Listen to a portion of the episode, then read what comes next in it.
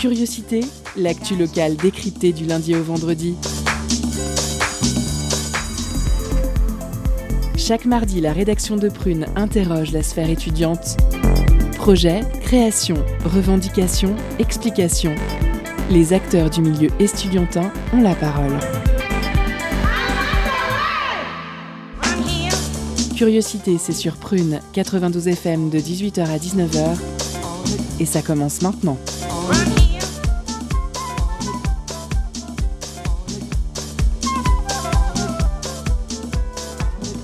Bonjour à toutes et à tous et bienvenue dans l'émission Curiosité. Vous êtes sur Prune 92 FM et il est 18h.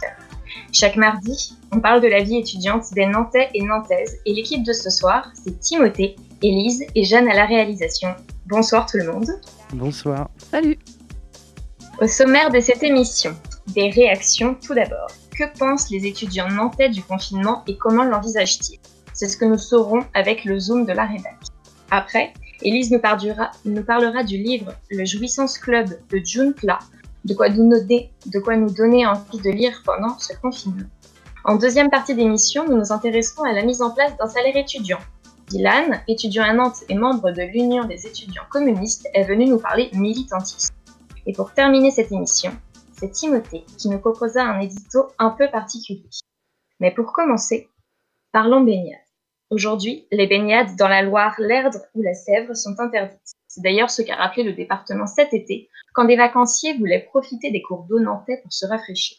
Cependant, si cette pratique est délaissée depuis plusieurs décennies, Ouest France s'interroge aujourd'hui sur le retour de cet usage. Une diplômée de l'école d'architecture de Nantes et étudiante à l'école centrale, Caroline Wipichowski, a profité de son mémoire pour étudier l'historique de cet usage et milite aujourd'hui pour sa réintroduction dans nos vies.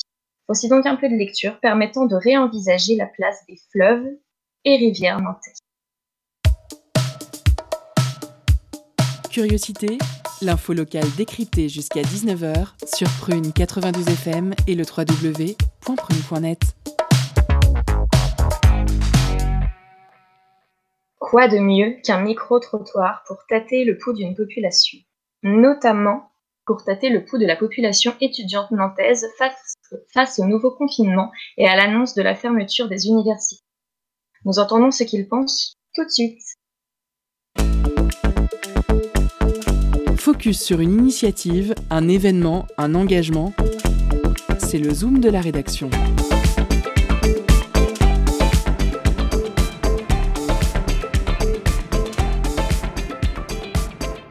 Comment ça se passe Comment vous avez vécu cette euh, annonce de confinement et de retour en cours en distanciel?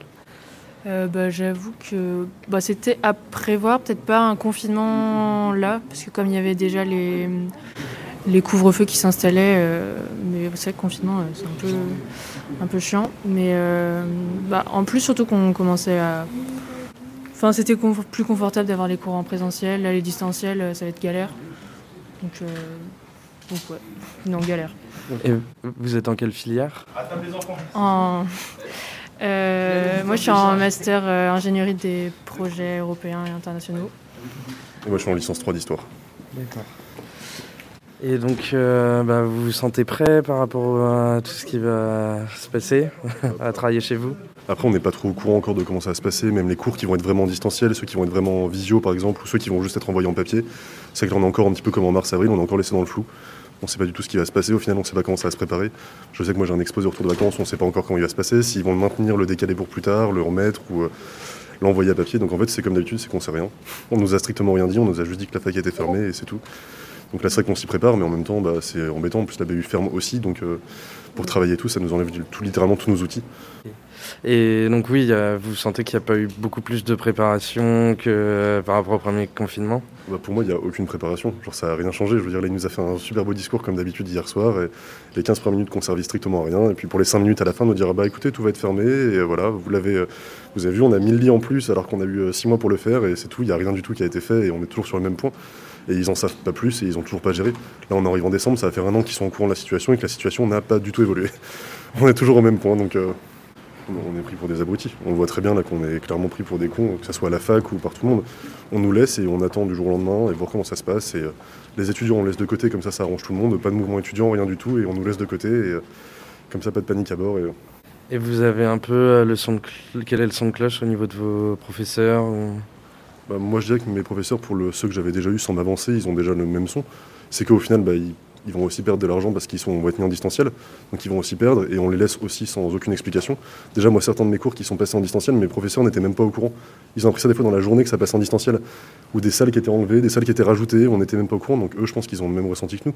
Ils en ont marre parce qu'ils vont se retrouver avec des fois plus de travail finalement qu'en présentiel. Parce que les gens ne se rendent pas compte, mais quand ils ont 150 élèves en présentiel dans un seul amphi, c'est pas la même chose que d'envoyer pour 150 élèves un travail, avec derrière 150 élèves qui vont poser des questions. Et au niveau matériel, vous êtes euh, préparé euh, pour euh, ces cours en distanciel euh, bah, Je pense qu'après, enfin, tous les deux, on peut se considérer comme privilégiés parce qu'on a accès à Internet, on a, du, on a le matériel qu'il faut. Après, il faut penser à tous ces étudiants qui n'ont pas les moyens et qui n'ont pas de connexion Internet chez eux. donc, donc non, là-dessus, on est privilégiés, mais il faut penser à toute la communauté étudiante où c'est pas, la situation n'est pas égale partout. Après, bah là, là, on s'apprête à dévaliser un peu les bouquins de la BU avant que ça ferme. Parce que c'est vrai qu'on se retrouve sans ressources euh, là-dessus. Donc euh, après, bah, moi, le bouquin que j'aurais emprunté, c'est quelqu'un qui n'aura pas accès. Donc euh, enfin, c'est là-dessus aussi où ça va être, ça va être difficile d'avoir la même qualité d'enseignement et de, de, travaux de recherche qu'en présentiel. Mais de toute façon, bah, là, c'est